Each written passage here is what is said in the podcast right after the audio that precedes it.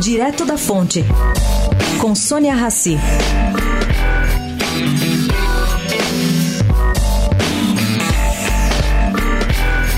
O governo Temer começou a se mexer a favor dos dois velejadores presos injustamente pelo governo de Cabo Verde. Não vai incluir esse assunto na pauta do encontro dos países de língua portuguesa semana que vem, do qual Temer participa em loco.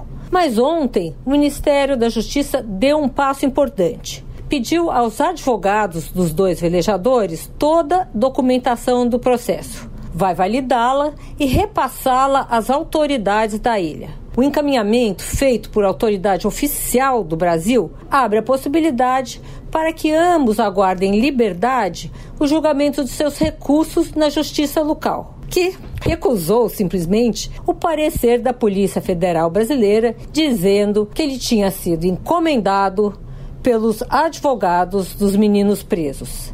Eles estão sendo acusados de transportar uma tonelada de cocaína. Bom, a decisão está prestes a ser tomada em Cabo Verde. Sônia Raci, direto da fonte para a Rádio Eldorado.